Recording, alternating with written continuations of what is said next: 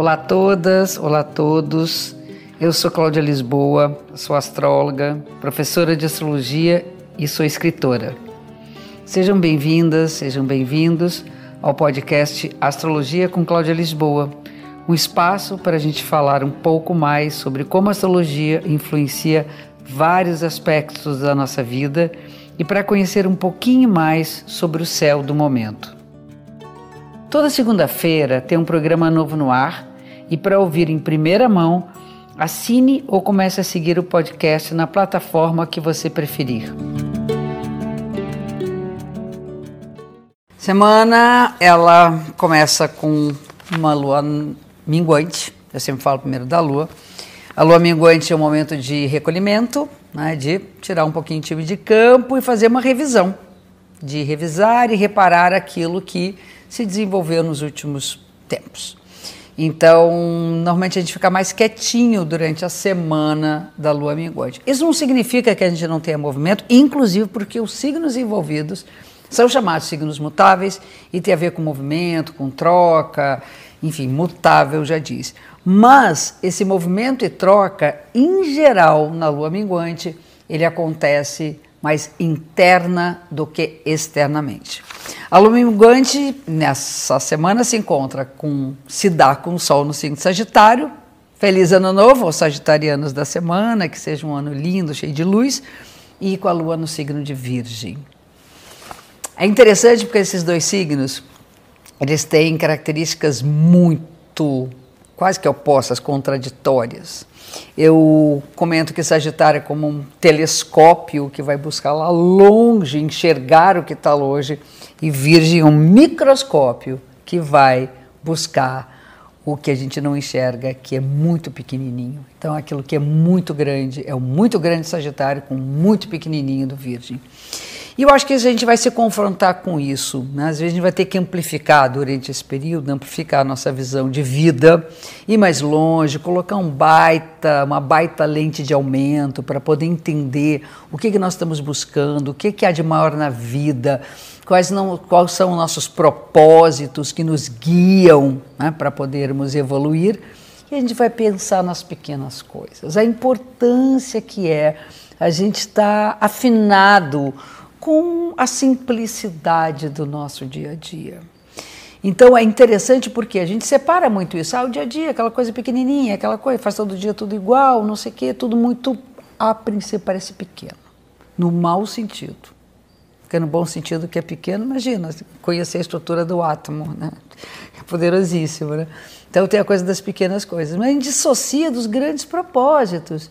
Por que não, em cada pequena atitude nossa, a gente incluir o nosso propósito de vida, ou os nossos propósitos de vida, a gente não tem um só, né? As coisas que nos guiam, a nossa ética, a nossa chamada busca por uma verdade maior, enfim, né? Já que falando imutável, a verdade nem sempre, nunca é né? fixa, ela vai se transformando, ela vai mudando conforme a evolução dos tempos e a nossa própria evolução.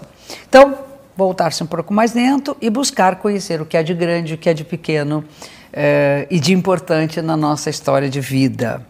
Essa é a nossa lua minguante dessa semana.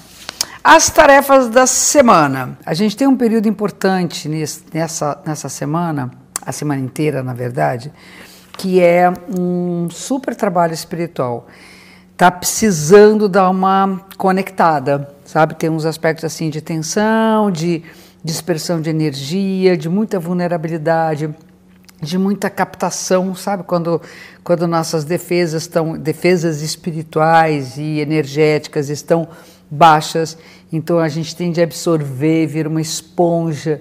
Isso pode deixar a gente mais pesado, mais angustiado, sem saber o que quer, sem saber para onde vai.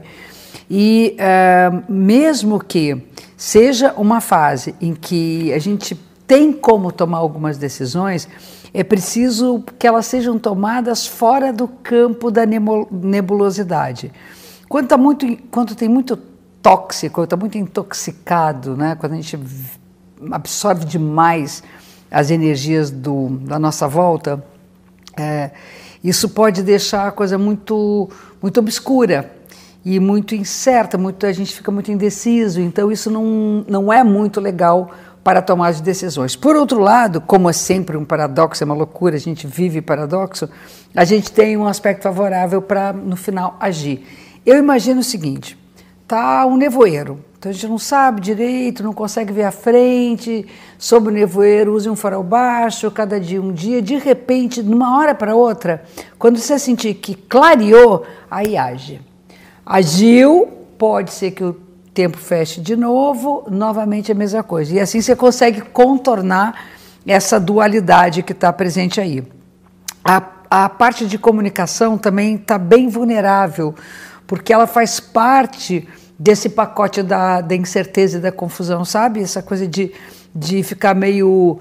Uh, não tá claro, tá meio embaçado e acaba falando e não consegue ser claro no que diz. Aí o outro fala, a gente capta tudo meio esquisito, meio errado, então pode dar ruído na comunicação. Então o aspecto legal é haja no momento que você estiver certo do que você quer e as coisas estejam mais claras. Se não, usa isso como fortalecimento num período mais, mais introspectivo. Afetivamente tem um aspecto legal. Então, acho que é a coisa dos encontros com as pessoas. Então, a coisa tá, tá, tá meio esquisita, você se sente está mais vulnerável, mas as pessoas com as quais você pode contar, que são pessoas do seu círculo de afeto, é, é, é bacana. Dá para dar uma bela relaxada, uma aprofundada, um, uma transformação pelo encontro. Eu acho que isso é um aspecto legal desse encontro, que é de Vênus com Plutão, uma transformação pelo encontro. Então você está ali, não está legal, tem um encontro bacana, claro que você não vai se contaminar com quem não seja, aí você tem um encontro bacana e aquilo ali se transforma, te transforma, e você pode transformar o outro também. E finalmente, é, nessa questão da espiritualidade, quando os cuidados são tomados e há o investimento em autoconhecimento, em introspecção, em busca de apaziguamento, interno, as coisas vão ficar muito mais fáceis de serem tratadas, porque aí a conexão vai ser feita. Essa nossa semana, uma semana cheia de coisa, tem muito desafio, principalmente para a coisa mais caótica do momento, mas está legal, por outro lado, de agir e retomar a conexão com o fluxo natural da sua vida, certo? E aqui a gente fecha mais um episódio da semana. Obrigada pela audiência. Espero vocês também no Instagram, arroba Cláudia Lisboa, e no Face, Escola Cláudia Lisboa de Astro. Até a próxima semana. Um beijo grande.